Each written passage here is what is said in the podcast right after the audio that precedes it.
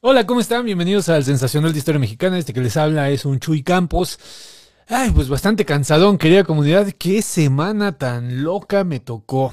Este, una semana complicada, querida comunidad. Este, toda, toda, desde inicio hasta ahorita. Eh, fue, fue complicada. eh, operaron a la querida Evita, ¿no? Entonces estuvo así como que. ah, estuvo pesadón. Y bueno, pues eh, de ahí se empezaron a. pues, la, la chi- la chinga, ¿no? Estuvo buena, estuvo buena. y bueno, pues el día de hoy también allá amanecí bien cansadón. Amanecí bien cansadón. Dije, bueno, pues este. Pues ni modo, ¿no? Así es la vida. Y de esas noticias que te llegan en la mañana, no sé si les ha pasado.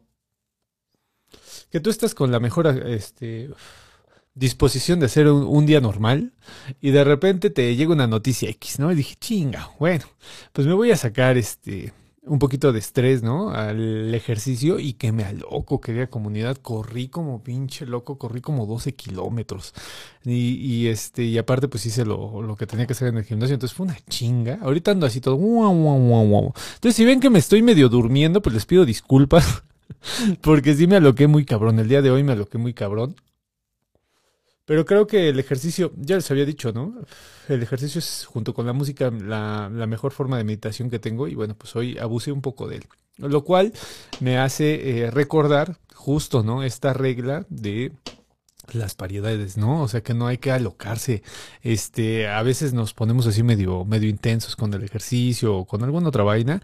Y pues es una tontería, porque al final de cuentas no encuentras equilibrio y pues pasa lo que me pasó el día de hoy. Pero yo muy contento de estar con ustedes, de platicar sus relatos, querida comunidad. Hoy, hoy voy a platicar sus relatos que, que me llegan, los que me lleguen. Ya, ya Rubicita ya me mandó uno, tenía otro por acá que ya no supe este bien a bien qué onda. Ahorita lo escuchamos. Y bueno, pues eh, si me quieren mandar sus relatos al 55 74 67 36 43, pues con gusto los escuchamos y los analizamos. Hoy va a ser un día muy libre.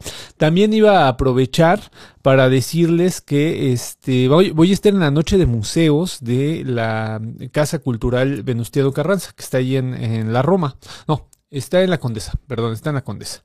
Eh, vamos a estar ahí, me imagino que va a ser como a las 7 de la noche. Y bueno, pues vamos a dar un, eh, un recorrido. Hay, hay un señor ahí maravilloso, un, un señor que se, se llama Lucas, si mal no recuerdo, que eh, el señor tiene unas historias formidables. Y bueno, pues yo voy a hablar un poquito de los fantasmas y la Revolución Mexicana. Y a partir de ahí, pues vamos a escuchar las historias de, eh, de esta casa que, bueno, pues ya después le voy a hacer un videíto, querida comunidad, porque sí está, está bien chida. Entonces, ese es el primer anuncio parroquial. Y el segundo, ahorita se los cuento, es un libro de una amiga. Tengo, tengo dos, dos libros. Uno que quiero invitar a la querida Ale Galicia, este, que es miembro del seminario de esoterismo de la Universidad de la UNAM. A ella la quiero invitar a que presente, a que les enseñe un poquito del trabajo que hicieron, un trabajo increíble, increíble el que hicieron y bueno, pues hicieron un libro muy bonito. Y el otro es eh, de la querida Sari, ahorita les enseño el libro. Pero mientras voy a, voy a saludar a toda la raza que se está conectando. Acá este, la doctora extraña nos pone buenas noches comunidad sensacional, el doctor Chuy, que Evita se recupere muy bien y pronto. Abrazo en nombre, muchas gracias. Acá nos pone Ismael Pérez Jiménez.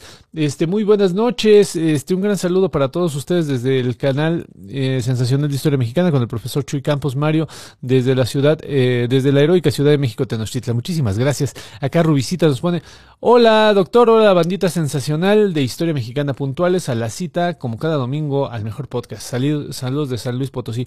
Un abrazo, mi querida Rubicita, ya me llegó tu, tu audio, ahorita lo ponemos. Acá nos pone Diana Mejía, saludos a todos los que somos parte de la comunidad, mandando los mejores deseos para que se siga recuperando la doctora Eva. Ah, qué chido. Este, muchísimas gracias, Diana. Este, no se les olvide dar like. Oigan, sí. Déjenme apagar esta madre. Déjenme decirles algo. Ahorita me llegó una notificación de que eh, ya no soy socio de no sé qué madre de YouTube. Voy a averiguar eh, qué, qué pasa, pero espero que se esté transmitiendo de manera correcta y que no, este, pues, eh, perjudique, ¿no? Esta notificación que me llegó. Y bueno, pues eh, si es algo ahí, me, me, no sé, mala onda, díganme, ¿no? Porque yo, el YouTube es mi talón de, de, de Aquiles, pero cabrón. Este, acá nos ponen, dice, por fin llegué temprano. Buenas noches, bandita sensacional. Hola, noches a todos. Dice saludos desde Buenos Aires, nos dice Adriano Urrutia. Buenas noches, amigos. Nos ponen acá. Feliz inicio de semana, feliz de encontrarnos nuevamente. Eh, abrazos desde Colombia, nos pone Eddie Paz. Este, los mejores deseos para Evita Chuy. Dice, buenas noches, Chuy. Espero que Evita esté muy bien. Abrazo para ambos. Saludos para toda la comunidad. Ya anda de guerrosa la Evita, eh. O sea, ustedes tranquis, porque ya sube, bájale, chica. O sea, ya no este, está como en los primeros días, que fue, fue muy pesado, la verdad. Estuvo, estuvo bien, bien, bien, bien manchado. Acá dice, gracias a ti, Chuy. Dice, buenas noches a todos. Saludos a todos. Dice, hola amigo, buenas noches. Ya presenté, eh, ya presenté para el programa de hoy. Aunque me levanté temprano, siempre me desvelaré para ver tan ameno programa. Qué, qué chido. Dice, qué chido su corte, doctor Chuy, con todo el flow. ¿A poco sí? Yo lo pedí exactamente igual. Yo creo que es porque estoy un poco despeinado, Rubicita. Que ahora no me puse este. El- esta vaina que se hace así como cera. Cera, cera, cera. Este, pero bueno. Acá nos dice, buenas noches, bandita, excelente noche al mejor programa. Dice, a ver si sale el de mi señora madre. Ay, anda, de andar mi, jefa. Dice, buenas noches, doctor Chuy, bandita sensacional, ya listos para terminar el domingo con ustedes. Besos y abrazos para Evita, sigue eh, recuperándose. Dice, fantástico Chuy, un, un saludo maestro Chuy. Acá nos ponen, buenas noches comunidad del sensacional, buenas noches banda. Dice, buenas noches doctor Chuy, la bandita sensacional, buenas noches doctor Chuy, saludos. Dice, a mí me gustaría que en alguna ocasión tocaras el tema de los santos como Jesús Malverde. Hermano, ya tocamos a Malverde, ya, ya, incluso con la querida Luisa Iglesias, la querida Luisa La va a salir un, un, un podcast, el de eh, Enigmas sin resolver, que ella hace en Univision, y, y me invitó. Entonces yo voy a estar ahí platicando un poco con, con Luisa, que es una crack. Yo siempre lo he dicho y lo vuelvo a decir abiertamente. Yo creo que la mejor locutora que me tocó en mi generación así, este, fue Luisa Iglesias, es Luisa Iglesias, y obviamente pues el gran Olayo. ¿No? Este, que es así como que el mero mero, la meca de la conducción. No sé si se acuerdan ustedes, los que están boomers ahí, este, confirmen si les tocó Olayo Rubio. Este, buenas noches, bandita, nos pone Teb, ánimo, eh, hoy me animo a mandar mi relato, qué chido, dice, no sé si haya pasado a Evita, pero les mando, no sé qué le haya pasado a Evita, pero les mando un saludo, que pronto esté bien, apenas voy leyendo los comentarios, este, algo complicadón, hermano, pero, pero rápido. O sea, sí fue una, fue una operación, pero estuvo, estuvo leve, estuvo rapidón. Este, dice, buenas noches, saludos desde Coyoacán. Dice, buenas, buenas noches, doctor Chuy, excelente noche para todos. Ahora sí, querida comunidad, le voy a echar una llamada al, a mi querido amigo Mario. Este, a ver, espérenme tantito, porque no está conectado. Oh, que la chinita. No está conectado. Y pues eso está feo, ¿no? Eso está feo. no se va a escuchar. Entonces, este, déjenme ver qué, qué trampa. Em, acá debe de estar. Mm, mm, mm. Ahorita lo ponemos. Es que esta eh, consola con la que yo trabajo se llama Rode, una Rode Caster. Y es medio tiquismiquis, es medio fresona la, la pinche este, consola. Entonces, cuando quiera agarra y cuando no, pues nos manda derechito. Entonces, ya, ya está. Ahí está el querido Mario Hugo. Ya le estoy llamando, querida comunidad, ya le estamos llamando y vamos a ver qué pedo.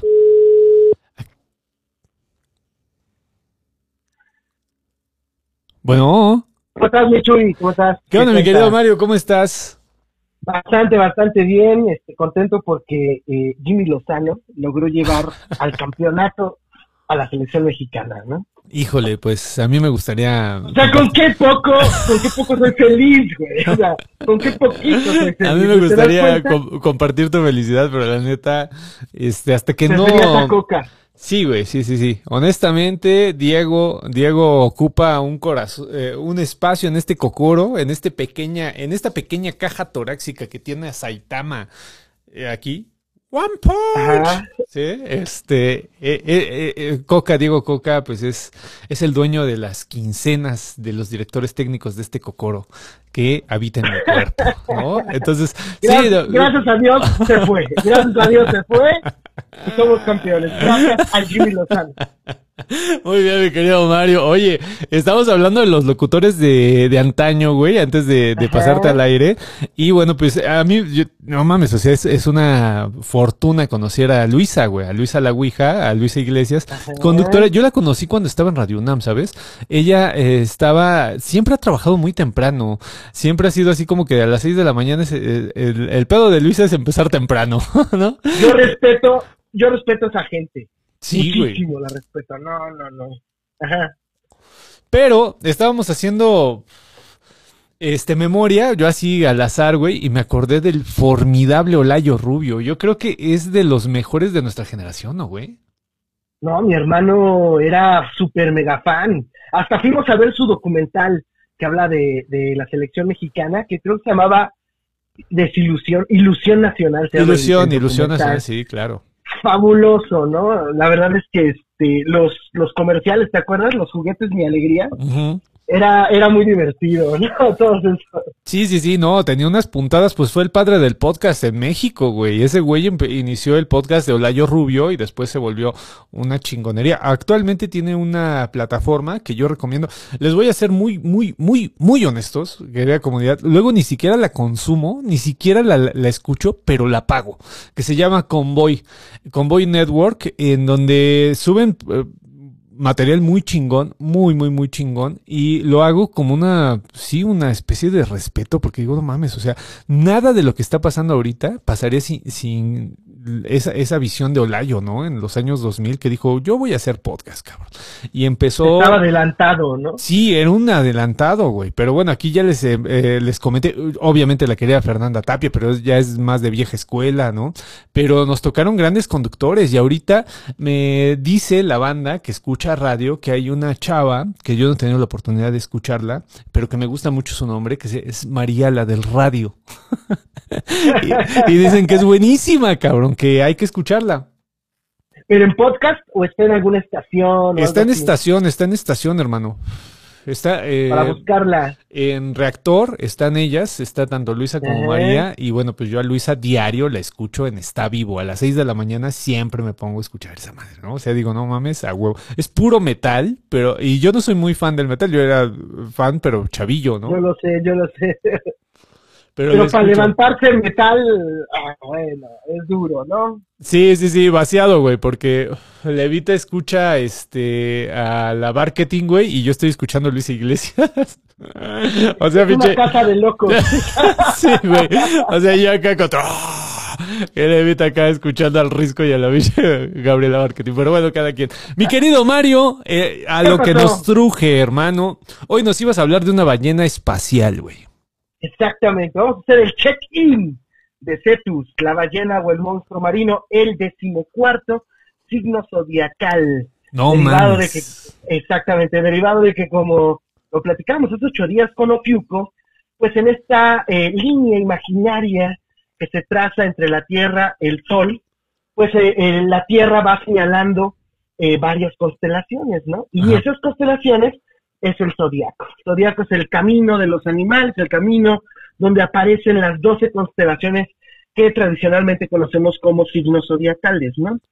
Pero platicábamos que entre Sagitario y Escorpión teníamos a Ofiuco Exactamente. y quedó pendiente, que era el, el decimotercer signo, y quedó pendiente uno, que es entre Pisces y Aries, que es la constelación de Cetus, la ballena. Entonces vamos a hacer un check-in rápido para que eh, lo podamos platicar y que todos tengamos en cuenta que, pues que existen probablemente otros signos zodiacales, se está discutiendo la astronomía, la astrología, no los, más bien la astrología no los, no los considera como parte de, de los signos, pero ahí están.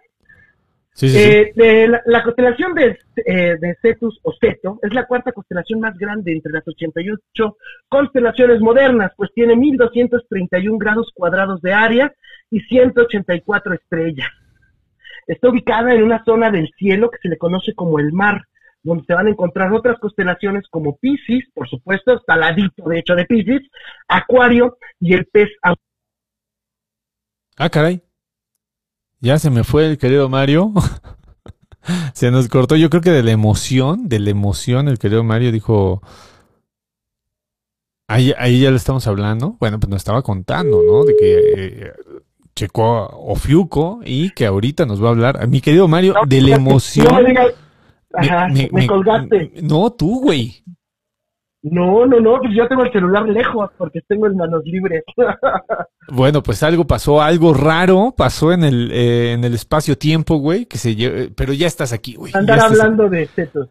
¿En qué me quedé, Jesús, según lo último? Pues estabas hablando, ¿no? De estos, eh, de estos signos que son raros, ¿no? Y nos estabas diciendo, bueno, pues ya checamos Ofiuco y que, el- bueno, pues todo el pinche pedo de Ofiuco. Y después es- empezaste, comenzaste a desarrollar a la ballena, pero pues ahí te perdimos, carnal. Ok, bueno, estaba platicando que es una constelación de las más grandes que, que- que se encuentran.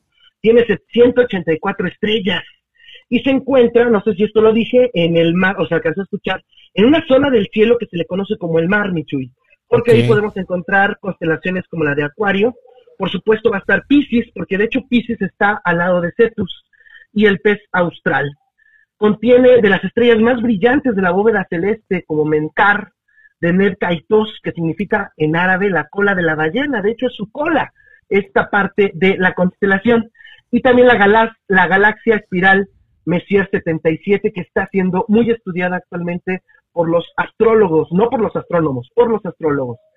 Y también la estrella Omicron Ceti, que en realidad son dos estrellas, una gigante roja y una enana blanca. Ay, Pero esto es importante porque la Omicron Ceti en 1956 se descubrió que es la primera, es- fue la primera estrella variable en ser descubierta. ¿Qué significa esto? Pues que cambia su intensidad y que se puede ver desde la Tierra, ¿no? Órale. Entonces, es, esta idea de que las estrellas brillan, este, se creía que, que no era cierto eh, en algún momento, hasta que se descubre que esta estrella a veces se ve más, eh, más, más, más eh, brillosa que otras veces. Por eso se le conoce como estrella variable y es una de las estrellas importantes dentro de esta constelación. También podemos decir que se encuentra en el hemisferio sur, rara vez, en muy pocos lugares del mundo la podemos ver, es muy grande esta constelación, en muy pocos lugares del mundo se puede ver completa, ¿no? pero ya los antiguos griegos la habían estudiado. Por ejemplo, Ptolomeo, en el siglo II, eh, él estudió 48 constelaciones que podrían ser consideradas como las 48 constelaciones estudiadas por la astronomía clásica. Actualmente hay 88 constelaciones. Y de ahí surge, pues, el origen mitológico, ¿no? Cetus es un monstruo marino que, que, pues bueno, eh, trabaja para, para Poseidón, ¿no? Eh, en Etiopía existían dos reyes, Cefeo y Casiopea, que también son constelaciones, Sí, sí. y estos dos reyes, sobre todo Casiopea, decía que sus hijas, particularmente Andrómeda, era más hermosa que todas las Nereidas juntas. Las. Nereidas son las ninfas oceánidas, ¿no? Como se les conocía Sí, en algún momento. Y también es un, es un este danzón muy famoso, ¿no? Una Increíblemente muy bello, claro. Sí, sí. sí. Bueno, pues por eso eran muy bellas las Nereidas, eh, y esto hace que se enoje Poseidón, que anduvieran diciendo que Andrómeda, la hija de los reyes de Etiopía, era más bella que, que las Nereidas, pues se enoja, y entonces manda una maldición a Etiopía, a este reino, ¿no? Empiezan inundaciones, empieza a haber destrucción de los puertos, pero también envía a un monstruo marino, a una ballena, ¿no? Eh, se le dibuja como ballena o como un monstruo marino que se le conoce como Cetus. El objetivo de Cetus era destruir todo el reino de Etiopía, ¿no? Tómalo. Eh, entonces, este, los reyes de Etiopía, desesperados al ver la destrucción que estaba provocando esto, recurren al oráculo de Amón, quien les dice que para evitar la destrucción del reino es necesario sacrificar a Andrómeda, a su hija, quien pues va a ser amarrada en un acantilado para que Cetus la engulla viva. O sea, No, así solucionaba las cosas, ¿no? Ok, muy la tranqui, amarras- muy tranqui, ¿no? El muy, muy tranqui. La amarran, la amarran a, a un acantilado y en eso se estaba aproximando Cetus para engullirla, cuando de pronto se aparece Perseo que venía de matar a la Medusa, ¿no? En una de sus aventuras. Y es ahí cuando se enamora de Andrómeda y decide salvarla de una muerte inminente. Eh, utilizando su sombra, logra engañar a la ballena y le da muerte. Posteriormente se casa con Andrómeda. De esta manera, Cetus, pues va, a ser, va a ser inmortalizada por Poseidón, la, va a- la van a colocar como constelación en el cielo, justamente entre Piscis y Aries. En el zodiaco sería el primer signo zodiacal. Esto es interesante En lugar de Aries. en lugar de Aries. De hecho, eh, para algunos sería el primer signo zodiacal. Se ha estudiado bastante, hay una, hay una disputa, hay dos como vertientes. Para uno sería el primer signo zodiacal porque supuestamente durante el equinoccio de primavera eh, eh, esta línea, este zodiaco, está apuntando hacia Cetus. Y Cetus tendría siete días eh, de, de- de influencia en las personas, del 21 de marzo al 28 de marzo. Sin embargo, estudios recientes han dicho que esto es una falsedad, que en realidad Cetus eh, solamente estaría vigente, digamos, desde las 2 de la mañana del 27 de marzo a las 2 de la tarde del 28 de marzo. Todas las personas que nazcan entre las 2 de la mañana del 27 de marzo y las 2 de la tarde del 28, es decir, durante estas 36 horas, serían del signo Cetus. Oigan, este, bueno- espérame, espérame, antes de, de que sigan, ¿habrá en la comunidad gente que haya nacido entre este espectro? Hay que preguntar si hay alguien, algún miembro de la comunidad que puede que sea Cetus. Oiga, pues manifiéstese, cañón, ¿no? ¿no? Confirmen, confirmen, a ver qué tal lo que nos va a decir el Mario. Ahora sí, síguele, síguele, síguele. En la, en la, en la primera temporalidad yo sí conozco varios, ¿no? Del 21 de marzo al 28 de marzo. Pero en esta última que han dado, del, de las 2 de la mañana del 27 de marzo a las 2 de la tarde del 28 de marzo, no conozco a nadie. Pero ¿cuál sería su personalidad? Eso es lo interesante. Es una personalidad híbrida entre Pisces, el soñador, el romántico, el, el, el, el, que vive en, en- en una fantasía, en una imaginación constante, y el Aries, que es puro fuego, es muy impulsivo, hasta cierto grado controlador. Se dice que eh, los estudiosos de, de- de- de los signos dicen que los primeros Aries, los que están a partir del equinoccio, son muy diferentes a los que ya nacen a principios de mayo, ¿no? Digo, de abril. Abril. Entonces, eh, de abril. Entonces, se cree que en ese espacio es donde podría entrar Cetus y se le ha dado el elemento de fuego. Es un elemento de fuego con ciertas características de agua, ¿no? Está regido por Plutón, que en, estos términos se le asocia al renacimiento, a la transformación, a la regeneración, pero también a la muerte, a la destrucción y al caos. Es un signo que nos va a provocar estas pues, eh, disociaciones tan abruptas, ¿no? ¿Cuál sería su personalidad? Son personas poderosas y altamente competitivas. Tienen tendencia a ganar en cada aspecto de su vida. No les gusta perder en absoluto. Pueden ser más vengativos y feroces que los Aries. Es que los Aries de pronto tienden a eso, a no, a, a les cuesta la cuestión del perdón. Pues ellos son más todavía, son muy feroces. Ahí les sale el monstruo marino, ¿no? Si lo creen conveniente, pueden cortarte de su vida por completo como Piscis. Eso también son muy tajantes en algunos momentos de su vida. Tienden de- a ser autorreflexivos y a desarrollar una conciencia interior muy especial, lo que los hace ser autocríticos. Se piensa que en momentos pueden sufrir de introspección que les permite rejuvenecer y regenerarse y continuar su camino. Eso es algo que tienen los nacidos en Cetus en estas 36 horas tienen gran capacidad para ir más allá de sus capacidades, se exigen mucho ellos mismos, poseen un humor muy negro. Y eh, ahí estás, Michuy, todavía. Sí, sí, sí, claro, te estamos escuchando perfectamente, mi querido Mario. Poseen un humor muy negro en el amor. En el amor. La gente nacida en estas 36 horas pueden ser muy amorosos y cariñosos con sus parejas, enfocados en la relación al 100%, como los Piscis.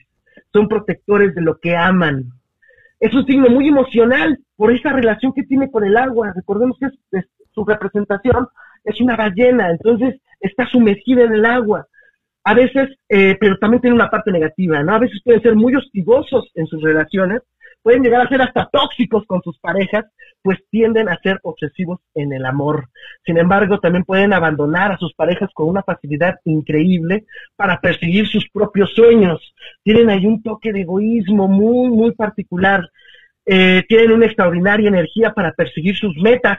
Son buenos cumpliendo sus propios objetivos. En general, las personas nacidas en Cetus son seres muy interesantes porque son la mezcla entre el fuego y el agua, llenos de celos, pero entusiastas, amorosos y vengativos. Uno de los signos más raros del el zodiaco. Tanto así, pues que fue marginado de los doce signos y en general la astronomía, la astrología, no los considera como parte de su estudio, Michuy. Y con esto, acabamos este check-in del el signo Cetus. O sea que a los Cetus, a los Cetus les podemos cantar la de fuego de noche, nieve de día, güey. Sí, la, esa canción, fuego de noche. Sí, ¿no? Sí, esa canción de Ricky Martin Esa- está completa. Exactamente, esa, esa canción icónica, icónica de, de Ricky Martin, pues eh, se la hizo un Cetus. Alguien A, a mí nacido. me gustó, a mí me gusta su personalidad, ¿no? O sea, es como ambivalente. Ah, ¿no? yo pensaba que de, Ricky pronto- Martin, güey. Ella se unas buenas canciones. ¿no? dije, ¿qué mierda es esto? Oye, no, no, no, la personalidad de Cetus es interesante, es rara, es este contradictoria. De pronto, otra vez, yo lo quiero sugerir en algún momento, podemos ir quitando signos y poner mejor a Cetus, ¿no? De plano. Hay, hay, hay uno en particular que me gustaría que me gustaría que se reconsiderara. yo creo-. Yo creo que la comunidad hay que confirme, ¿no? Que haga sus, sus conjeturas de cuál signo Mario quiere que se vaya, ¿no? Este, oye, hermano, yo esta vez que eh, te- mientras te escuchaba recordé Furia de Titanes, güey, esta película que también es emblemática de una época ya ochentera, si mal no recuerdo, que, bueno, pues exactamente lo que nos estaba contando, pues lo, lo ocurre en la película, ¿no? Esta parte de, André, de Andrómeda. Y aparte tenían un, este... Bueno, eh, eran varias cosas entrañables, pero a mí lo que me gustaba mucho era el buito, güey, este que era como mecánico, eh, que Ajá. puta, cómo me gustaba, güey, de morrito, decía, no mames.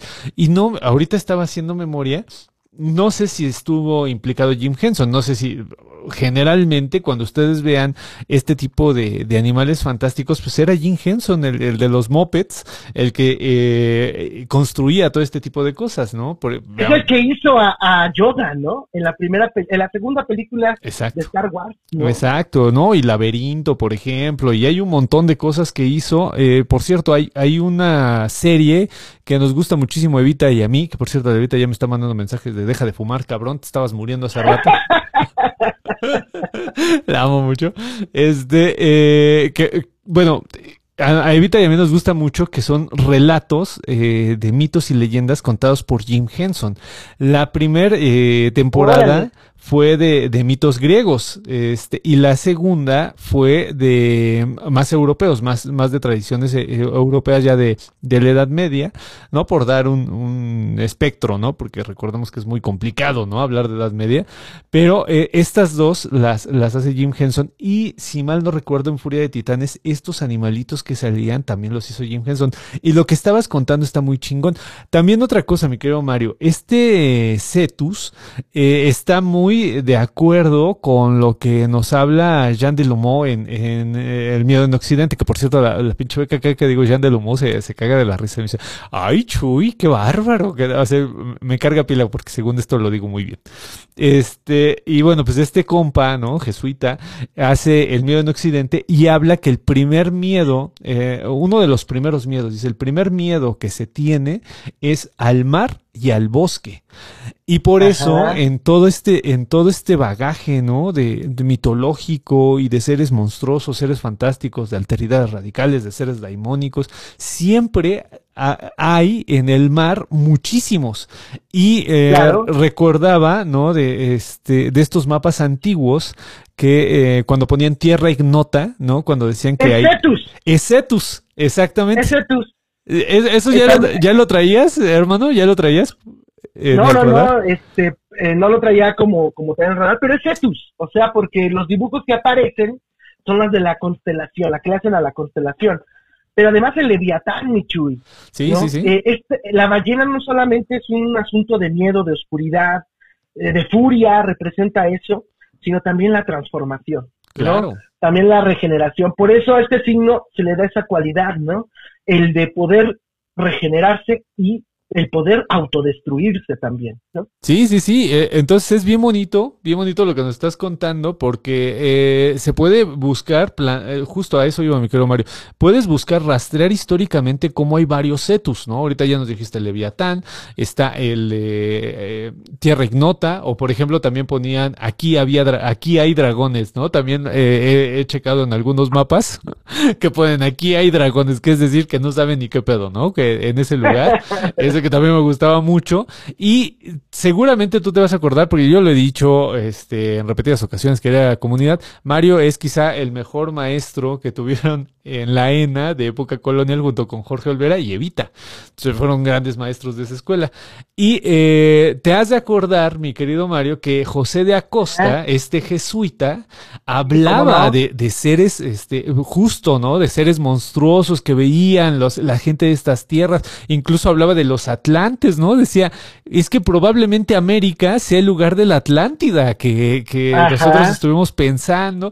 Y a mí en lo particular me gusta mucho leer a José de Acosta porque, eh, o Joseph de Acosta se quiere poner muy fufurufos, porque él saca este tipo de, de, cosas, están muy presentes en su crónica en un principio, ¿no? Ya después en un principio. Se, va a otras vainas, pero también... Creo que él, él describe a los manatís Exacto, de una manera Muy bien. Y al búfalo, a los, a los búfalos de, bueno, que llegaban hasta, hasta México.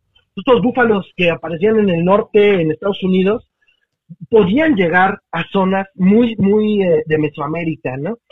Entonces él las describe, todos estos animales de América que son fantásticos. Así es, así es. Él empieza esta crónica que también, si tú buscas en los diarios de, los antiguos diarios de, de, viajeros, como Mandeville o, Marco Polo o Cristóbal Colón, que es uno de los grandes, son los tres grandes, ¿no? De, de esta época, pues te vas a encontrar con este tipo de, situaciones en donde narran a las ballenas y eh, una muy, muy reciente, mi querido Mario, digo muy reciente por, por ser amable, ¿no? Principios del siglo XX, cuando estaban estas grandes investigaciones investigaciones sobre el poblamiento de América, cuando se empezaba a buscar, ¿no? El origen del hombre americano, que es una, es una verdadera locura esto del hombre americano, ¿no? Saber que es el único continente que no tiene este un, un, un humano natural, ¿no?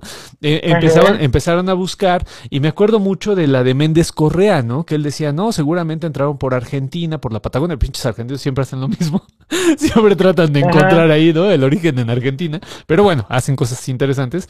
Eh, estaba Méndez Correa y está esta teoría del multipoblamiento de América, eh, híjole, se me, fue ahorita el, nombre, es un francés, y hay un, ah, hay un eh, nórdico, eh, Thor Haberlack, algo así se llama, perdón por mi nórdico, no lo manejo muy bien, que él eh, se avienta a la travesía de estos pinches arqueólogos, realmente el verdadero Indiana Jones fue este güey, ¿no? Se avienta a la travesía de cruzar la Polinesia hacia Chile en esta ruta que se genera, ¿no? En la Nontiki, ¿no? Esta balsa que encuentra él en eh, tradiciones mitológicas. Sí, claro, claro. Y, eh, y, no sé si te acuerdas que en, la, en el diario, porque hay un diario de este señor, en el diario viene cómo las ballenas brillan en la noche, güey, ¿no? O sea, Exactamente. Eh, que, que también eso ya te, te sumerge en que no es tan mitológico, güey. O sea, imagínate un, un navegante en este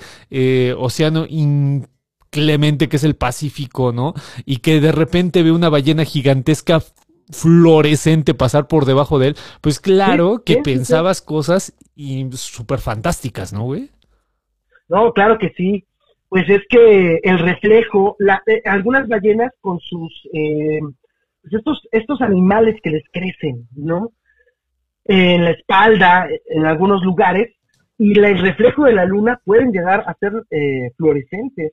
Aquí en Mesoamérica se hablaba de un animal Usted no me acuerdo, eso lo menciona Alain Musset en un libro que habla sobre el agua en México, el agua en el Valle de México, pero hablaba de los animales fantásticos y habla de un animal gigante del mar.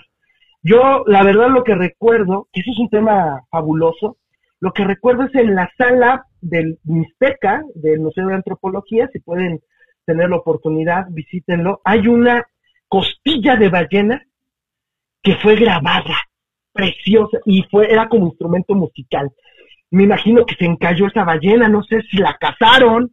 Lo cierto es que ya los en Oaxaca pues se, se, se manufacturaban cosas con huesos de, de, ballena. O sea, sí había contacto entre estos seres y este, las poblaciones de Mesoamérica, particularmente pues de, de, de Oaxaca, ¿no? Claro, claro, ya me acordé, querida comunidad, del nombre, es Paul Rivet. Es muy conocida la, la teoría del multipoblamiento de América de Paul Rivet y ya después, eh, gracias a Paul Rivet, empezaron. Recordemos que empezó con este Arles Harlika, ¿no? Con esta, esta ruta, ¿no? Que se genera desde Mongolia hasta eh, Alaska, ¿no? Eh, Oye, ajá. y después se va a ir de- diversificando. Actualmente hay una que es por el Atlántico, que esa a mí me, me, me da como que, no sé, me siento hasta un poco de pena no sabérmela bien, porque es de los, de los eh, restos humanos más antiguos de América, este, pero que a mí no me tocó en la universidad, no sé. Es que está, es que está cañón. ¿Te acuerdas del, del cráneo de Chimalhuacán, de Tlapacoya? Sí, que güey. están datados 25, 35 mil años más o menos, y en Brasil se encontró uno, un cráneo, unos huesos que lo datan arriba de los 40 mil años. Fíjate, ¿Cómo güey. es posible, cómo es posible que en Brasil, en el sur, totalmente de América, haya eh, vestigios de, de- de personas que vivieron antes que en México, a menos que se encontrara otro en México, ¿no?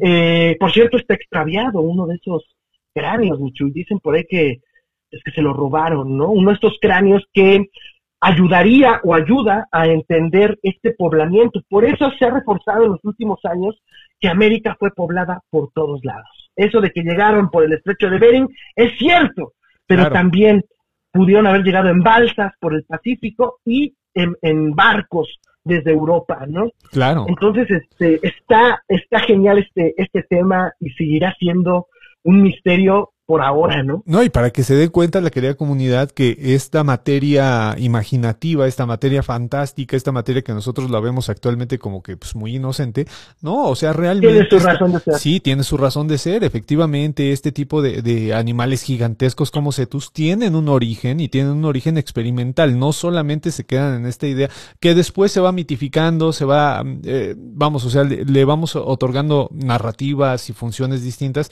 Pues sí, pero eh, funcionalmente eh, desde la experimentación se dio y eso a mí me ha gustado mucho explicarlo en este tiempo que llevo haciendo este programa, ¿no? Sí, claro. Sabes, la revolución industrial acabó con todas estas cosas, ¿no? Claro. Ya eh, lo sagrado se convirtió en, en un chiste y estos animales ya para el siglo XVIII pues ya eran cazados. Ya no, era, ya no eran estos animales míticos como cetus, respetados hasta cierto punto, sino este, pues, eh, parte de una industria, la ballenera, que fue la que incentivó pues, la migración Claro. a Estados Unidos Desde luego. y no se entiende, no se entiende Estados Unidos eh, sin un momento en el que todo, toda la economía dependió de la industria ballenera eh, en, la, en, el, en, el, los- en el océano Atlántico sobre todo, ¿no? Claro, ahí está el texto de Melville de Moby Dick, por ejemplo, ¿no? Que nos habla justo, eso es en el siglo XIX, ¿no? justo lo que nos está diciendo el querido Mario, ¿no? Que por cierto, yo tengo un, un, un pedote con ese pinche libro, cabrón, porque tú te, te en un principio dices, güey, pues vamos a leer sobre esta ballena gigantesca, ¿no?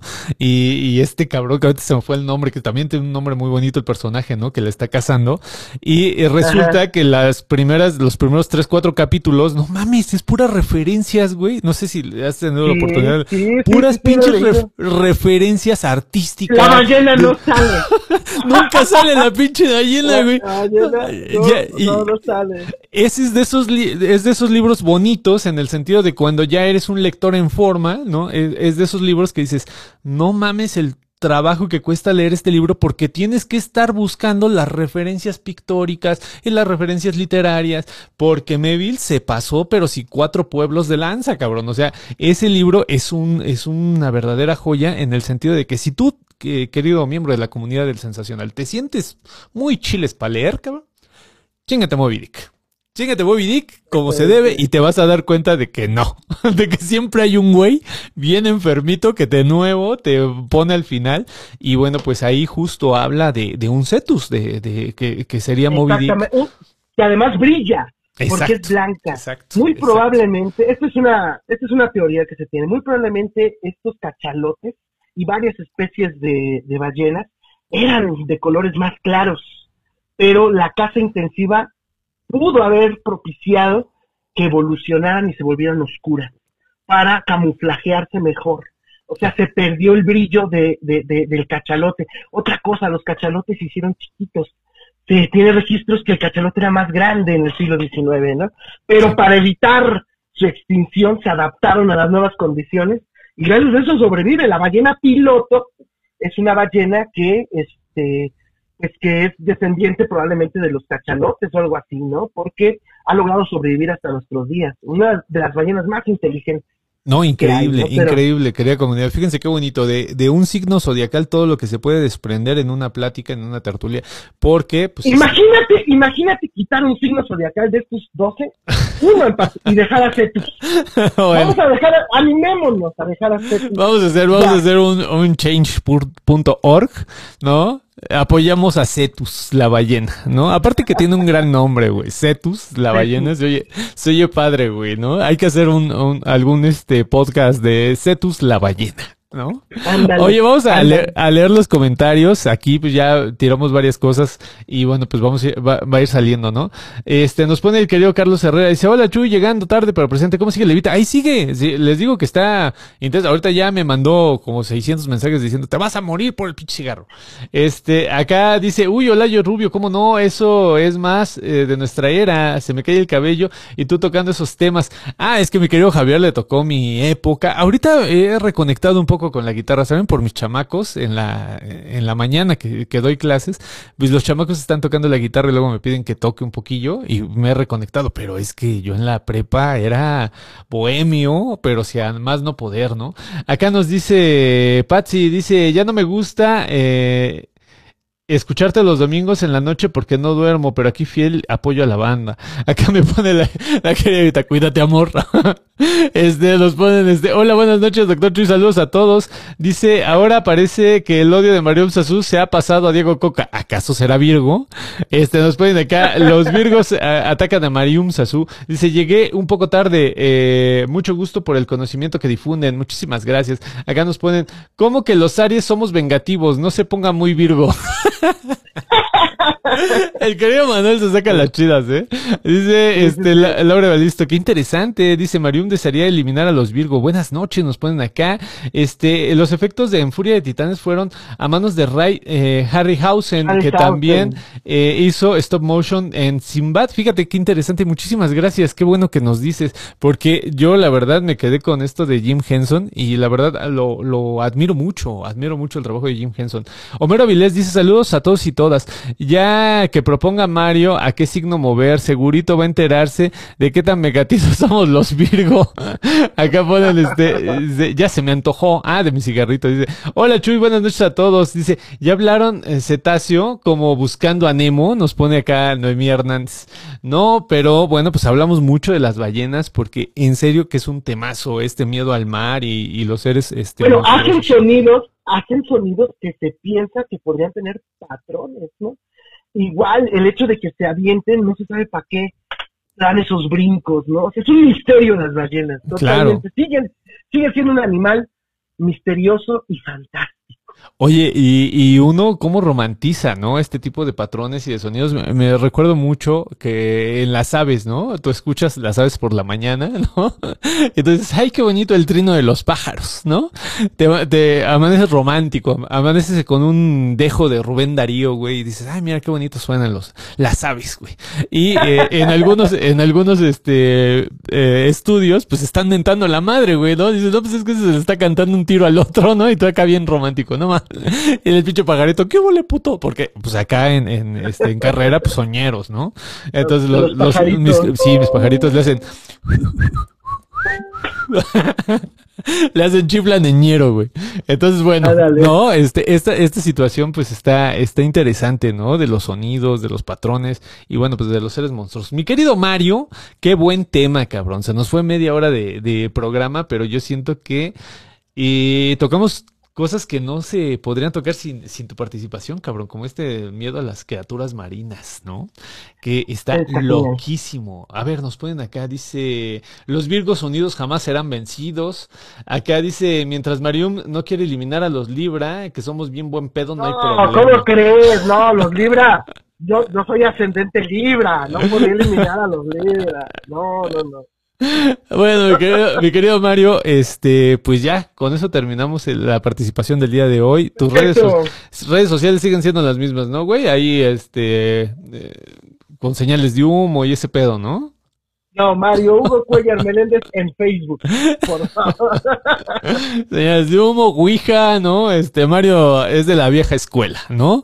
Telegrama, clave Morse, ¿no? Este, es. sesión espiritista, güey, más o menos así pueden contactar al querido Mario, o en- ahí en el, en el canal del Sensacional de Telegram, que luego ya he visto que, este, ahí pone sus comentarios, mi querido Mario, muy... No, le pongo un corazoncito cuando suben fotos de animales. Oye, yo toda esta semana no supe qué pedo con él. Le, pido una disculpa a la comunidad. No tuve tiempo para nada, cabrón. Entonces, pues se me fue, se me fue la vida sin leer los comentarios, pero siempre es muy divertido y siempre están contando cosas bien, bien, bien, bien locochonas. O sea, pueden ser así bien clavadas, asuntos así ultra clavados, o pueden ser así de, güey, este, ¿cómo haces el pico de gallo? No, Ay, es genial, es genial, es genial ese grupo, la verdad. Sí, los invitamos a que participen en el grupo de Telegram, que la neta, pues es la vida de este, de este sensación. Mi querido Mario, te mando un abrazo y te dejo descansar, güey, porque sé que andas en chinga. Vale, vale, y saludos a todos, que tengan una muy buena semana. Vale, mi querido Mario, nos vemos. See you later. Así es, querida comunidad, ahora sí nos tendimos, eh, este, pero es que tocó uno de los temas, eh, que es el miedo al mar, y que a mí me gusta mucho platicar. Porque no lo tenemos como que en el radar. Nosotros, las personas que más las que vivimos en ciudad, pues nos vale, ¿no? Y el mar ha sido uno de los grandes mecenas del miedo de la humanidad, ¿no? Esto lo dice Jean Delumeau en El miedo en Occidente. Dice, es junto con el bosque los grandes creadores de los miedos, ¿no? Y bueno, pues que nos hablen de un ser gigantesco que te puede tragar y todo este tipo de, de situaciones que era el miedo a la navegación marítima, eh, a, lo desconocido completamente. Imagínense si te pierdes en un pinche bosque y no sabes qué hacer. Ahora imagínate estar a la deriva en el océano. O sea, ha de ser ultra terrible. Yo creo que cualquier dejo de esperanza pues se pierde, ¿no? Esta serie, bueno, es esta historia de la Gnon Tiki que yo recomiendo mucho, incluso si mal no recuerdo hasta película se hizo. A mí me dejó eh, realmente eh, emocionado, ¿no? De saber que sí hubo estos aventureros, ¿no? Que, pues imagínate en una pinche balsita hecha con materiales, incluso se trató de que fueran lo más fieles posibles a lo que eh, dictaba la tradición, esta leyenda, esta, este mito de esta persona que cruzó el océano y si mal no recuerdo, no solamente fue, sino que regresó el vato, ¿no? O sea, un tipo fuera de serie, yo creo que pocas veces se habla. Hay que hacer pe- pequeñas, pequeñas cápsulas de este tipo de personas, porque se pierden sus historias y son las que atrapan de cierta manera, ¿saben? Cuando tú estás explicando algún tema como es el, el multipoblamiento de América, eh, o el poblamiento de América, como le quieran llamar, pues estas historias atrapan, estas historias seducen, eh, porque a veces es eh, información como que muy sistemática, información que uno tiene que solamente ir y que pues, la gente se la aprenda. Y bueno, pues este tipo de historias te... eh, eh, surge el, sentimiento de la aventura, ¿no? De, de, wow, ¿no? Hubo una persona que se aventó eh, esta, esta hombrada, ¿no? De cruzar el océano eh, el Pacífico eh, en una pinche balsita, cabrón. Eso es una, una verdadera locura. Ahora sí, querida comunidad, pues vamos a escuchar los relatos que nos han estado enviando. Recuerden que el teléfono, el teléfono para que ustedes me manden sus relatos, pues es el 55 74 67 36 43. Nosotros los escuchamos desde acá y pues los ponemos ya este eh, en ese tenor pues ya escuchamos los, los relatos y pues, los analizamos. Vamos a empezar con el primero, querida comunidad. Hola, buenas tardes, doctor Chuy. Mi nombre es Socorro Lomelí. Quiero contar mi historia, la cual en- inicia el 9 de abril del año 2016, después de una serie de desafortunados sucesos, cuando meses atrás descubrí una relación que tenía mi esposo desde hacía años atrás con una mujer, la cual vivía pidiéndole dinero, comida, medicinas y cuanto se le ocurría a ella y a sus hijos. Inclusive carro último modelo les acababa de dar. Cuando me doy cuenta de ello, no sé cuánto se alejó de ella mi esposo y por lo tanto creo que disminuyó el apoyo económico que le daba, aunque su relación continuó, pues volví a descubrir que seguían en contacto y él continuaba apoyándola con dinero. El caso es que mi esposo de pronto empezó a sentirse mal de salud. Inició con tos que tenía solo por el día y fue aumentando cada vez más hasta el grado que perdió la voz. Le dolía el pecho y la garganta y no podía hablar ni reír, pues el dolor aumentaba. Fuimos con un cardiólogo y un neumólogo y los estudios que estos médicos les pidieron, todos, absolutamente todos, salieron bien.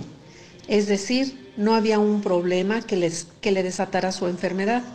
Sin embargo, él cada día se veía más deteriorado en su salud, al grado que perdió muchos kilos de peso y cada vez se veía más enfermo. En esos días vino a visitarnos mi cuñada, esposa de uno de mis hermanos, y me contó de un señor que conocía un amigo de mi hermano y que curaba enfermedades, digamos, no convencionales. Le conté a mi esposo y accedió a ir a consultar a este señor de nombre Aurelio, el cual confirmó que la mujer a la cual mi esposo llamaba su amiga era la que le había puesto esta enfermedad y que si él aceptaba podía curarlo. Mi esposo dijo que sí y entonces nos pidió que al día siguiente, día 9 de abril, le tuviéramos en, en mi casa, pues aquí vendría a curarlo, una tina de 20 litros, una bolsa grande de hielo y agua bendita recolectada de siete iglesias diferentes. Como acababa de pasar la Semana Santa, pudimos tener el agua bendita que nos pidió. Ese sábado 9 de abril me acompañó una de mis hijas a recolectar el agua y a ir a recoger a don Aurelio a su casa y traerlo. Es bueno decir que hacía mucho calor ese día. Cuando llegó mi esposo de trabajar, cansado y sudoroso a eso de las 3 de la tarde, don Aurelio le pidió que se metiera al baño, se quitara la ropa y solo quedara en calzoncillos Puso el agua y el hielo en una cubeta y le agregó el agua bendita que recolectamos mi hija y yo, además de otros líquidos que él trajo y empezó a bañarlo con esa agua helada, mientras que mis hijas y yo nos quedamos en la recámara, una de mis hijas rezando la magnífica, la otra leyendo un libro de oraciones que el mismo don Aurelio trajo, y a mí me pidió que rezara el rosario y que no nos detuviéramos, no dejáramos de rezar por ningún motivo. Cuando terminó de curarlo, mi esposo, envuelto en una toalla, salió del baño y vimos que estaba helado y sin color en su cuerpo, pero contento, riéndose y hablando en voz clara y fuerte, cosa que hacía unos minutos antes no podía hacer. Fue una curación inmediata, pues el dolor de pecho que tenía desapareció y no volvió a tener molestia alguna, no tenía tos ni dolor y poco a poco fue recuperando peso. Gracias, eso es todo. ¡Wow! ¡Qué eh, qué historia, ¿no? Querida comunidad, miren, eh, hay varios, varios elementos que, que, me gustaría destacar. Desde el lado eh, que, que, podríamos em, llamar como sobrenatural, ¿no? Como esta experiencia sobrenatural, obviamente social, ¿no? Y el otro que pues viene siendo más práctico, ¿no? Eh, primero, pues esta situación de la, de la mujer fuera de matrimonio, que también es un tópico en, em, no solamente en la la oralidad sobrenatural, sino que en toda la oralidad siempre hay esta situación de la otra mujer, ¿no? Desde que se eh, instituye la, monogamia, eh, está muy presente, ¿no? En romances, en hay varias cosas, aunque, pues, todo el mundo sabemos que pues es una monogamia así, así, ¿no? O sea, no realmente no es una monogamia que eh, sea imperativa hay mucha documentación histórica que nos demuestra que pues realmente había incluso pues pactos, pactos en los cuales se rompía esta idea de monogamia, ¿no? Y que, bueno, pues muchas personas dicen, no, pues es que el amor romántico es el que comienza, no, comienza desde antes, comienza desde antes esta idea monogámica. Entonces, esta, esta situación de la relación fuera del matrimonio, incluso en los, eh, en los ciclos de la novela de caballería, es muy usada. Eh, por ejemplo, ¿no? En El Caballero de la Carreta, de Cretín de Troyes, eh, están estos ciclos de, eh, aventura en donde, si bien el caballero se va a, a, la aventura, pero tiene a su amada, hay un momento en estos, en estos cuentos de, de caballería en donde va a entrar con una especie de hada que eh, generalmente es en el lugar del bosque, que es un lugar mágico, y en ese lugar se va a quedar. ¿No? Se va a quedar y va a hacer su vida con la otra, la, la mujer mágica, por decirlo de alguna, de alguna manera. Y en esta situación siempre se descubre que tiene esta mujer, tiene atributos mágicos. ¿No? Esta situación no lo digo yo, lo estudió mucha gente. Eh, yo a la que recomiendo muchísimo porque fue a la que leí, fue a la hija de Eduardo Cirlot, a, a Victoria Cirlot. Eh, Victoria Cirlot es genial, genial, genial. Hay que, hay que leerla más y hay que hacerle mucho más difusión aquí en México porque en los estudios... Eh, casi siempre universitarios es a donde la lees, ¿no? Y, y es muy interesante leer a Victoria Silva. Entonces, esta situación de la mujer fuera de matrimonio está, pero sí súper documentado. Y siempre tiene este tipo de situaciones mágicas, por eso lo comento, ¿no?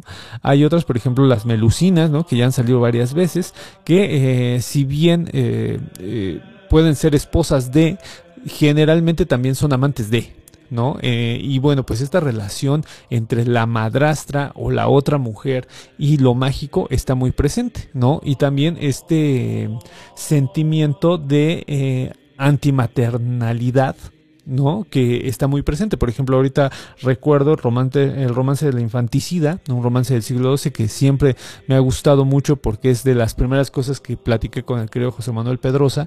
Eh, este romance, bueno, pues nos habla de la mujer, esta mujer que es de, eh, es madrastra de y termina asesinando al hijo primigenio de eh, la persona con la que está casada. Entonces siempre tiene como que este dejo la mujer fuera de matrimonio de esta situación de, maldad y de magia y todo este tipo de cosas, ¿no? Eh, ese es como que el primer punto, porque aquí se rescatan, ¿no? Les digo que hay un montón de romances en donde la mujer es eh, mala, ¿no? Esta mujer fuera de matrimonio. Y bueno, pues también en los cuentos que popularizaron en el siglo XIX los hermanos Grimm, por ejemplo, está, eh, está, hay varios, varios cuentos de princesas en donde la madrastra es la mala, ¿no? Si mal no recuerdo, el que es como que el más conocido es el de Blancanieves, ¿no? Que, que lo, lo, manifiesta así, que a partir de, de los años 30 con, con, Walt Disney, pues se va a quedar como que en el imaginario actual eso, ¿no? De la madrastra y lo malo y lo mágico, ¿no? Y bueno, la situación es que si uno le va rascando va a ir encontrando esta, esta relación entre mujer fuera del matrimonio y la experiencia mágica.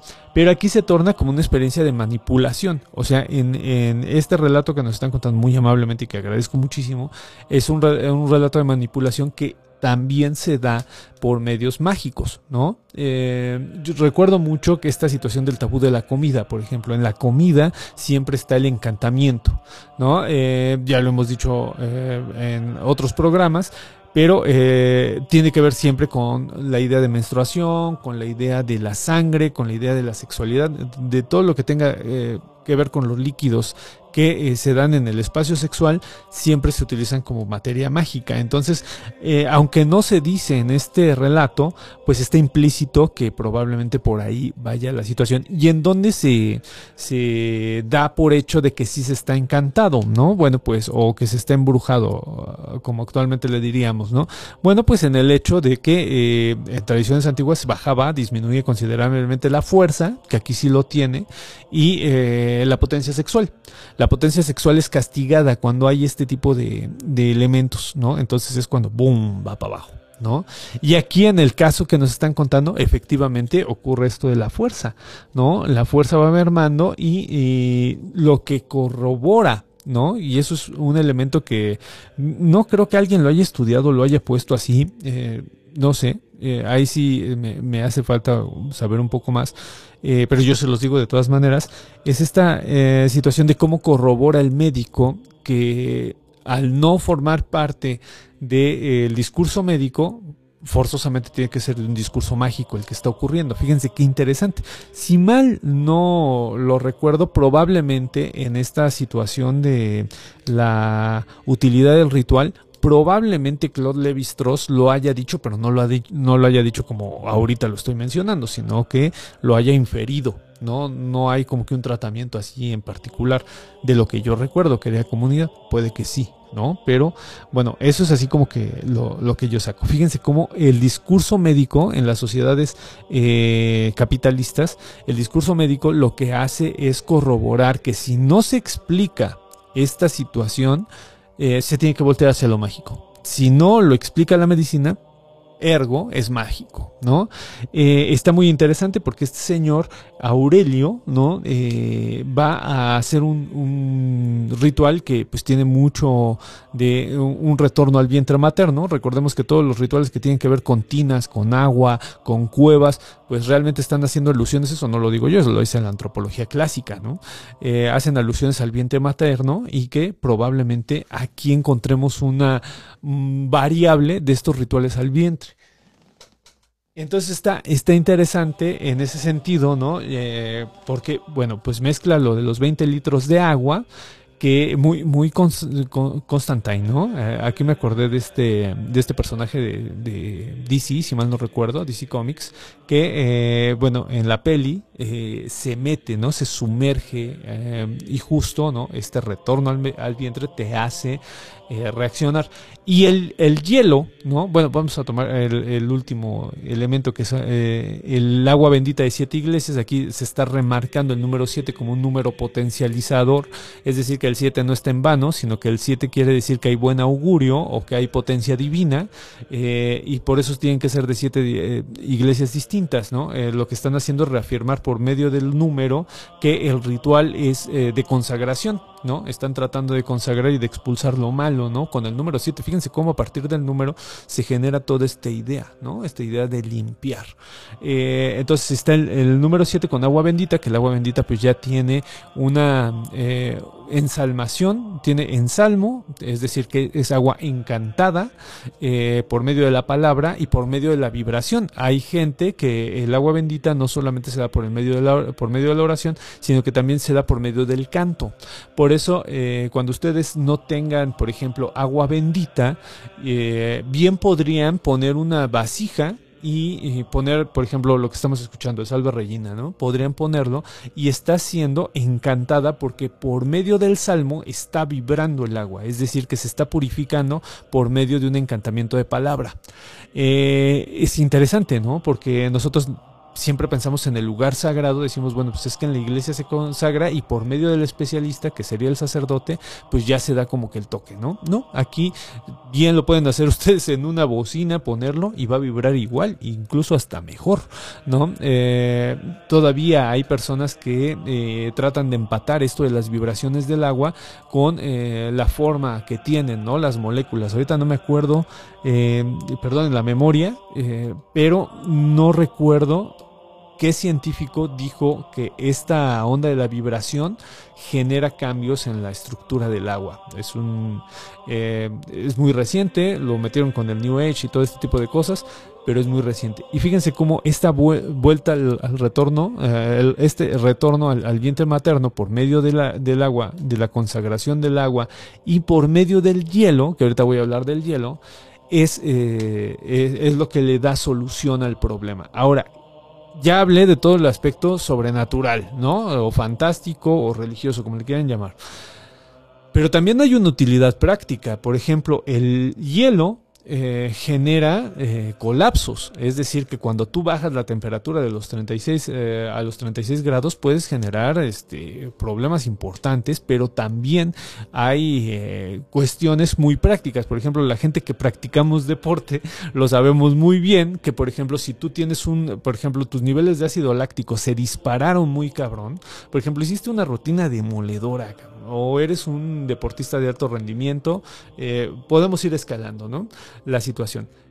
Pongamos un clavadista, un clavadista que el, esfuerzo que hace es sobrehumano, sobrehumano, ¿no? Eh, entonces eh, no lo hace solo una, una, vez, sino lo hace en repetidas ocasiones y, el, el, el, esfuerzo que hace a nivel corporal es tanto que los niveles de ácido láctico se disparan de una manera inhumana. Bueno, pues una de las formas que los entrenadores tienen para que esa persona no entre en un estado de shock y de dolor es por medio de hielo.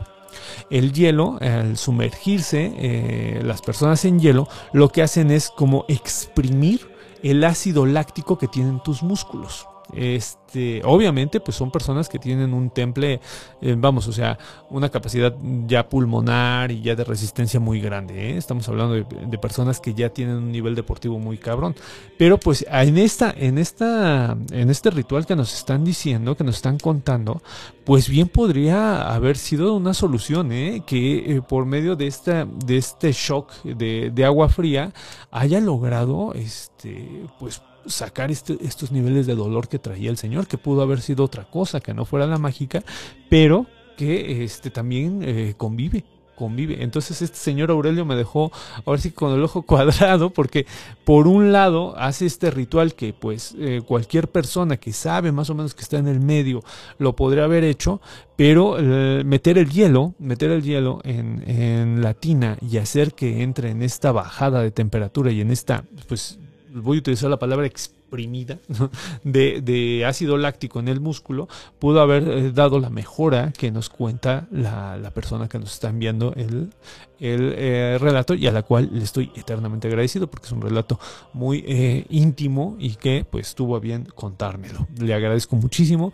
pero pues eso es lo que, pues ahora sí, lo poquito que les puedo contar de este relato sería eso. Me gustó mucho porque fíjense cómo de una situación que parece no traer historia, vaya que trae, ¿no? Por ejemplo, esta situación de la, lo mágico, lo brujeril al lado de la figura que no está dentro del matrimonio, pues es un verdadero clásico, clásico, clásico, clásico que tenemos en varias, varias este, historias a lo largo del tiempo. Vamos, vamos a leer, vamos a leer los comentarios que eh, nos están llegando porque eh, vaya que fueron, fueron bastantes. Acá me pusieron un dedito abajo, este, pero no me dice por qué.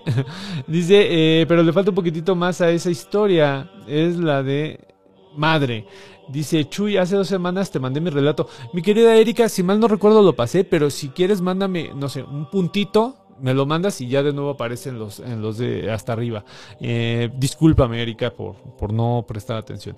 Acá nos pone, me quedé, eh, si te envío algo para que para mí era... Me quedé que si te envío algo que para mí era lo más importante. Eh, no, no, entiendo ahí, mi querida Dizartax. Dice, las anécdotas relacionadas a la brujería siempre impresionan, sobre todo por el afán eh, de daño a infringir que llevan a alguien a realizar esos trabajos.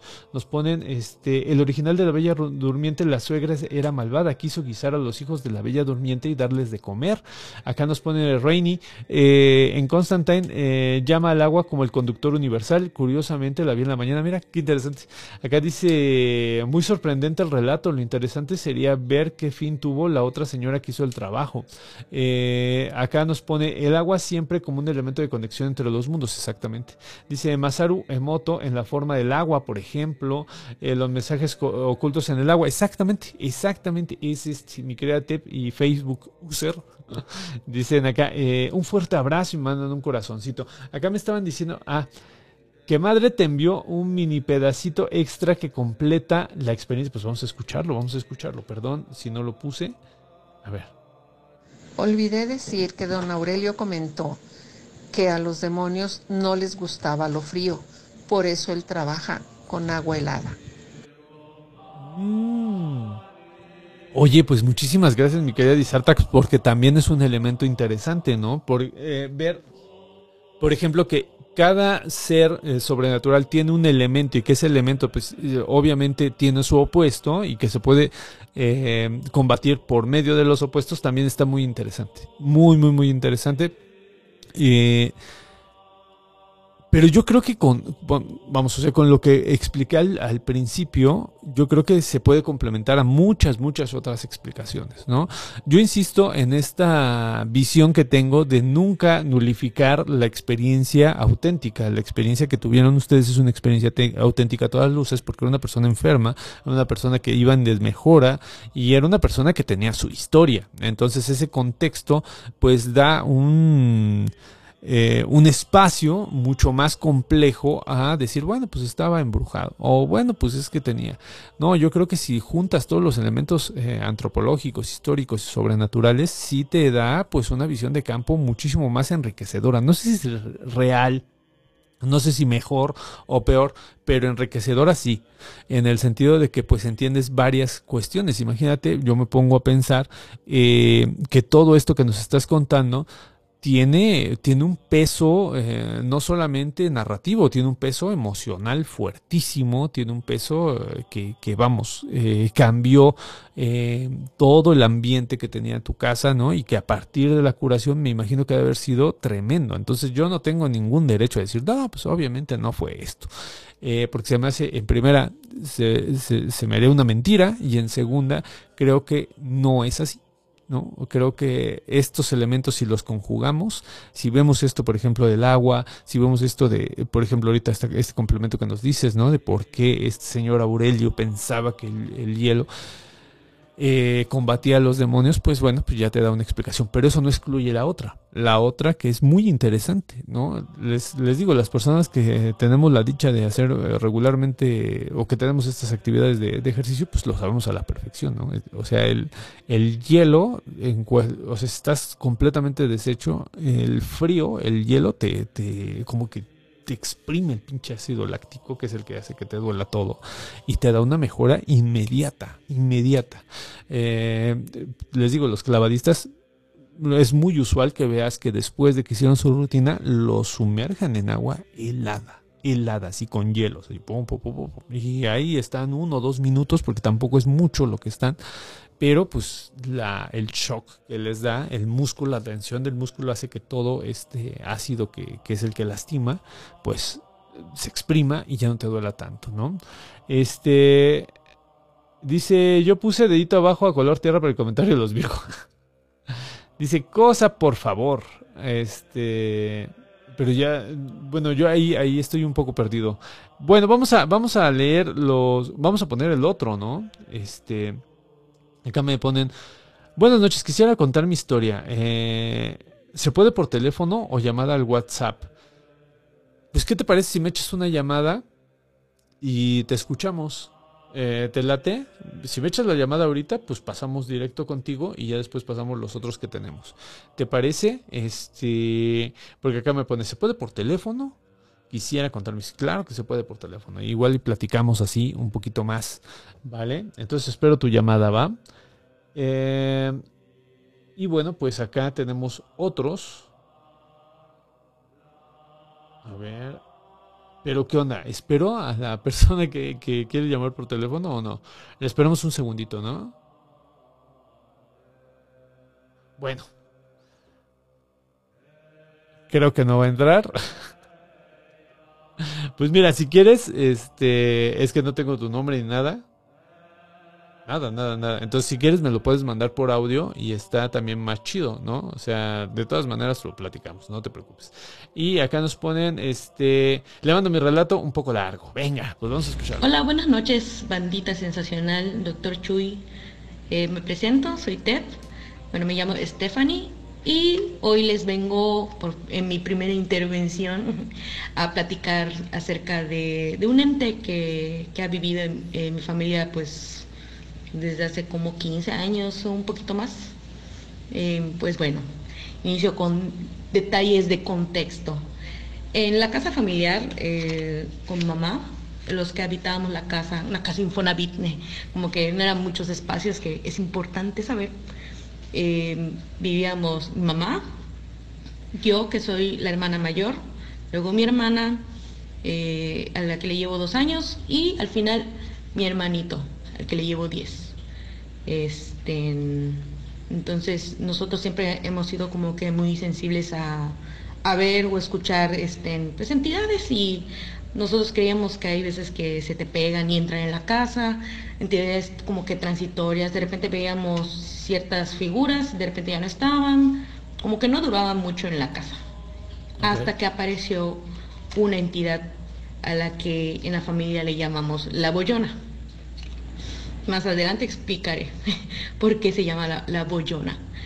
Em, empieza todo cuando mi hermana y yo entramos en la adolescencia, en la pubertad, con la aparición de un ente, un fantasma que se parece mucho en físico a nosotras, mayormente a mí.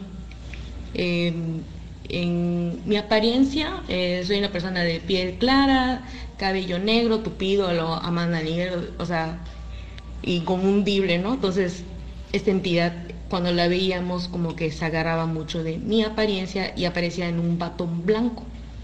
Mi hermana y yo la, la, la, veíamos por el rabillo del ojo, en reflejos de espejos, de cristales.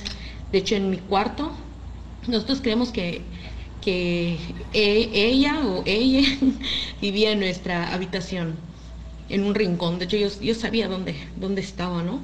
y teníamos un tocador con un gran espejo y siempre como que la veíamos por ahí, eh, deambulando en, en, los espacios de la casa, en el, en el, comedor y muchas veces la llegamos a ver, pero la que más la topó y hasta llegué a hablar con ella fue fui yo eh, una vez en el baño, mientras yo me bañaba a cubetazos, no había boiler eh, escuché como de, de, un rincón del baño me decían en un susurro, oye. y yo estaba sola y así impactada y llamando a mi hermana, así que acompáñame por favor, me acaban de hablar. O me acariciaba mi cabello, siempre yo la veía, ¿no? Eh, y a mi hermana, no, con mi mamá y con mi hermanito les tenía mucha hostilidad. Les tiraba cosas, a mi mamá una vez hizo que se tropezara y se cayera al suelo y a mi hermano siempre lo molestaba. Hay veces que, no sé, estando en la sala de estar todos en la noche y mi hermano jugando en su cuarto, entra corriendo, llorando y me dice, mamá, mamá, me está pegando mi hermana, me está haciendo maldad. Y así de, pues es que ella está aquí y le veíamos sus bracitos con marcas de, de manos o de dedos, ¿no? Como que como que había mucha hostilidad hacia ellos. No sé si es porque en esa fase de la adolescencia uno es rebelde y nadie te entiende y déjame mamá este, soy única y especial, no sé, tal vez como que la entidad como que se agarraba de esas emociones, no, no, no lo sé. Como que a veces estaba, sentía que estaba como que de mi lado, no como protección, pero era algo extraño, tal vez como muy impostor, no sé. El caso que pasa el tiempo, crecemos, entro a la prepa, a la facultad, y yo ya dejo de percibirla, siempre la sentí, pero ya no la tenía tan presente y pues obviamente entrando en la adultez ya piensas en otras cosas que en tu fantasma familiar. ¿Y qué pasa?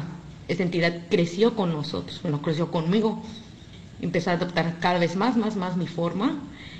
Y ahora se aparecía a mi mamá desnuda, igual, o sea, apariencia de una mujer de piel blanca, cabello negro suelto y un gran bollo de bello público, así lo describe mamá. Y de tanta que le veía y que le hacía mal a la mamá, le decíamos la bollona, ¿no? Por, por ese detalle. Y, y, yo la dejé de ver, me fui de la, de la casa familiar, ahora pues tengo 30 años. Y se, se va mi hermana y ahora solamente quedan mi madre y mi hermano. Y a mi mamá siempre la sigue molestando, se sigue apareciendo con mi forma, mientras a veces algo que omití eh, decir de, de, de, era que a veces estando yo en la casa o no, mamá siempre confundía a, la bollona conmigo, creía que era yo, ¿no? Que me salgo de bañar o que estoy en el baño y la veía de reojo que está en la habitación, este, pues ahí desnuda, ¿no? y mamá así de, ah, está ahí mi hija, ¿no? Y de repente ve que entro de la calle o salgo del baño y decía, ay no, acabo de ver a la bollona, maldita bollona, y uh, uno de, las, los consejos que dice, ¿no? Es de que le mente la madre el fantasma para que se vaya, nunca se fue. Bueno, el caso es de que, pues, eso, eso sucedió hasta que yo dejé la casa y, pues, no sé si el fantasma es trans porque apenas me fui, adoptó ahora la forma de mi hermanito.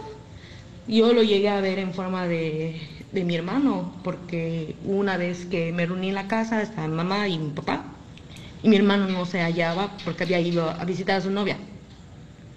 De repente en el cuarto de mi mamá, en la oscuridad, en la penumbra, veo como mi hermano está agachado de cuclillas viendo algo en el suelo.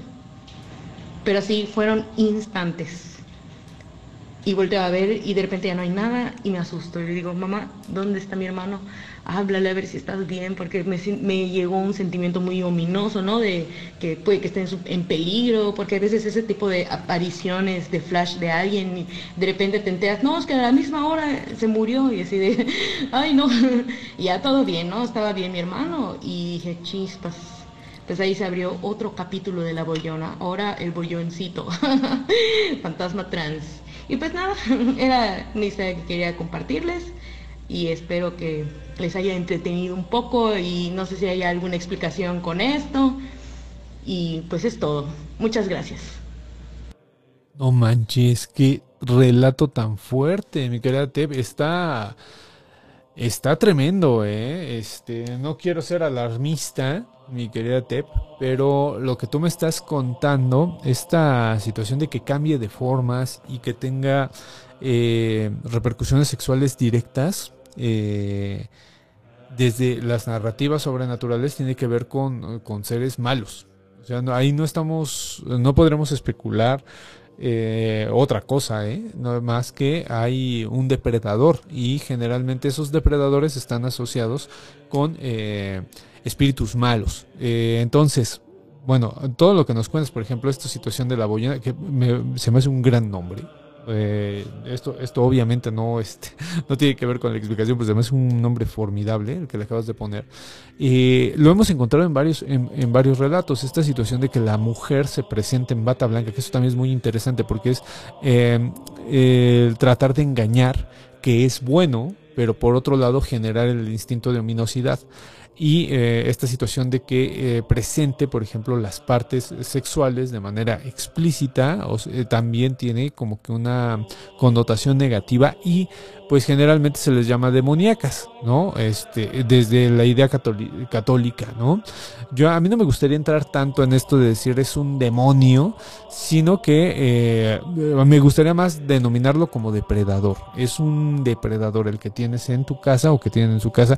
Eh, también es interesante eh, que nos dijeras, bueno, pues es una casa normal, ¿no? Es una casa que no tiene historia porque es justo el origen de las, de las historias de casas encantadas. Siempre las casas encantadas tienen como que un origen, un trasfondo. Y en ese trasfondo pues se desarrolla toda la historia, ¿no? Y en el que tú no estás diciendo, bueno, pues es una casa común y corriente, pues como que tratas de quitarle ese mérito, pero vete tú a saber qué situación eh, hay ocurrido o estas, eh, vamos, o sea, estas cargas que se piensa, ¿no? La- socialmente se piensa que hay cargas. eh, yo insisto, es, todo esto es oralidad, todo esto es una, una situación social, ¿no? De, de la forma en la que se aprende el mundo. Y bueno, pues la gente piensa eso, ¿no? Entonces, eh, que tú digas, no, no, no, esta es una casita normal. Pues normal no, porque mira lo que traes ahí, ¿no? Ahora, hay muchas formas de eliminar este tipo de apariciones que tienen que ver con depredadores sobrenaturales, o sea, estas, personas que, estos seres que están constantemente al acecho, ¿no? Por eso yo utilizo la palabra, no sé, también si alguien lo haya utilizado o si de repente ya me vaya a salir algún mimi diciendo, no, pues yo inventé la categoría de depredador sobrenatural, que ya ve que ni, ni, ni, ni hay de esas gentes, ¿no? Pero bueno, la situación es que eh, yo creo que hay varias formas. Ya las he comentado, te comento nuevamente. Yo creo, a mí lo que me funciona es la vibración. Esta situación por medio de la música, limpiar espacios por medio de música. ¿Por qué? Porque sí cambia, o sea, sí hay estudios que te dicen que hay cambios de ánimo por, eh, por las vibraciones, o sea, no es algo que esté tan alejado de lo que hemos podido empatar, ¿no? No, no lo pongamos en cuestión de discusión, ¿no? De que, ay, es que esto, no, no, no, de, o eficacia ritual o no. Uh, sí hay eficacia ritual, por supuesto que hay eficacia ritual, pero también hay estudios en donde dicen que ciertas este, vibraciones funcionan de una manera importante. ¿No? Es en ese sentido que yo creo que la, una de las formas que se utilizan usualmente para limpiar espacios, pues es la vibración. Entonces yo te recomendaría pensar en vibraciones, también en olores. Es interesante que dentro de todo el relato, y estaba esperándolo, mi querida Tep, eh, veo que estás conectada, ¿no? Eh, no sé, haz memoria si hubo un olor raro si hay un olor eh, que tenga o que remita la putrefacción, ya estamos 100% seguros de que son depredadores sobre, o sea, de estos seres sobrenaturales depredadores. Y también hay formas de eh, nulificarlo por medio de los aromas. Recuerda que los aromas también cambian la actitud de las personas, ¿no? Eh, está la vibración, están los aromas, está la ritualización del espacio, que ya lo hemos dicho, se puede hacer con agua, se puede hacer con sal, eh, espacios eh, que se santifican por medio de estos dos elementos antiguos, por fuego, que bueno, pues ahí en el caso de si tú pones inciensos estarías limpiando el espacio y estaría cubriendo el elemento fuego, podrías poner una vela, una cosa así. Y eh, finalmente estas situaciones auditivas, yo creo que también, o, o la situación de que estés escuchando, que también es terrible, o sea, estas eh, psicofonías que les llamamos actualmente, ¿no? Estas presencias eh, sobrenaturales por medio de voz, también se pueden limpiar con espacios este, musicales. Eh, y ahí no hay como que gran situación, ¿no? Algo que a ti te tranquilice, lo puedes poner y también vas a, ritualizar el espacio. Ahora, durante yo, yo les he de confesar, durante muchos años a mí me molestaba, porque estoy loco, a mí me molestaba, por ejemplo, cuando la gente rezaba. Porque yo decía, bueno, pues esto es, este güey que, o sea, no está como pinche periquito repitiendo, repitiendo, repitiendo, repitiendo. Y eso qué pinche sentido tiene, ¿no? Eh, estoy hablando de, un chavito, tenía 18 años, 17 años, cuando empezaba como que a, reflexionar sobre estas situaciones. Y pues de una manera muy fanfarrona, pues lo, lo explicaba como pues, gente crédula, ¿no? O fanática. Eh, pero no, resulta que esta repetición, la repetición que tienen tan, tan constante las religiones, las grandes religiones, ¿no? Eh, por medio de la oración se puede llegar a un estado de trance, también se llega a un estado de programación. O sea, tú te estás programando a que hay una sacralización del espacio. ¿No? Entonces también la oración es muy buena en el sentido de pensar lo que dices, eh, que esa sigue siendo también una de las críticas que yo hago, ¿no? Eh, yo siempre uh, evalúo más arriba la, la, oración que el rezo, ¿no? Porque yo siento que la oración sí es un momento de introspección meditativo y el rezo es algo mecánico. Las dos tienen una eficacia ritual muy cabrona. Entonces, en ese sentido, lo que sí necesitas, o si es muy molesto, es este espacio. O sea, ya te... Ahora sí que cubrimos todos, todos los... los eh, los espectros de lo que pudieras este, limpiar, bueno, pues hay rituales y hay de un montón de religiones. Yo siempre trato de ser lo más laico posible, ¿no? Ahí en el grupo, pues hay gente, en el grupo de Telegram hay gente que te puede decir desde ciertas inclinaciones este, religiosas, pues esta o esta, y todas son válidas, porque todas van a ir encaminadas a esta situación de limpieza del, eh, del espacio, que al final de cuentas tú ligas el espacio con las apariciones. El ser, bueno, pues es eh, interesante que sea polimorfo, eso también nos hace pensar en que es un, es un ser depredador, es un ser que, trata de hacer el mal porque no tiene ni siquiera esta... Eh, forma definida. Por ejemplo, pensemos en los hombres sombra, que generalmente también son depredadores sobrenaturales y que también tienen esta situación. Entonces, pues yo me iría por ahí, mi querida Tep. Eh, aparte de que sería un ejercicio de sanación que si lo acompañas con psicología, si lo, lo acompañas con algún tipo de terapia, este, te quedaría muy, muy bien. O sea, yo siento que sanarías en muchos aspectos, ¿no? En muchos aspectos, porque sí siento que también tienes la preocupación, no sé, no sé, eso ya es un poco personal, hasta me siento un tanto incómodo de contártelo, pero siento que tienes la preocupación constante de qué onda con tu jefa o con tu hermanito, ¿no? Eh, que pues bueno, todo lo tendríamos, ¿no? Por ver lo intenso que, que ha sido tu, tu experiencia auténtica, ¿no? Pero bueno, pues yo te agradezco mucho. Espero que estas palabras no sean vacías, sino que hayan servido de algo. Y bueno, pues eh, seguimos, ¿no? Seguimos. Si, si tienes algo que contarnos, nos lo mandas y seguimos con, con lo, lo, lo, que podamos aportar. Acá nos ponen... Hoy sí, fue bastantito. Ah, aquí. Dice, ah, mira, dice Brenda Vázquez, es un demonio. Qué miedo el relato. Dice, parece lo que llaman formas de pensamiento, exactamente. Dice, sorry, andaba nerviosa. De hecho, creemos que no debimos ponerle nombre. Esta situación de ponerle nombre también tiene, sí tiene sus, cualidades negativas, pero también positivas. Porque en el sentido de que el nombre que tú le pongas realmente, o sea, en estas tradiciones sobrenaturales, ¿te O sea, voy a hablar todo en este sitio. El hecho de que tú le pongas nombre no quiere decir que hay un arraigo. El hecho de que tú sepas el nombre, ahí sí que hay un arraigo, porque tú puedes decirle Juan. O sea, tú le puedes decir, ay, se me apareció el fantasma de... Sí, pero si el fantasma como ente sobrenatural ya personificado, es decir, que ya tiene una una personalidad, una característica muy bien definida, no conoces el nombre, no hay efecto vamos, o sea, ni siquiera negativo ni positivo. O sea, ahí no habría, porque el nombre es lo que se esconde de. Eh, hace rato hablaba de las novelas de caballería. En todas las novelas de, la, caballería, el nombre se revela al final, porque el nombre te da cierta. Eh, cierto poder. ¿no? Te da cierto poder mágico sobre la otra persona. Tú cuando revelas tu nombre, le estás revelando quién eres y la esencia de lo que eres.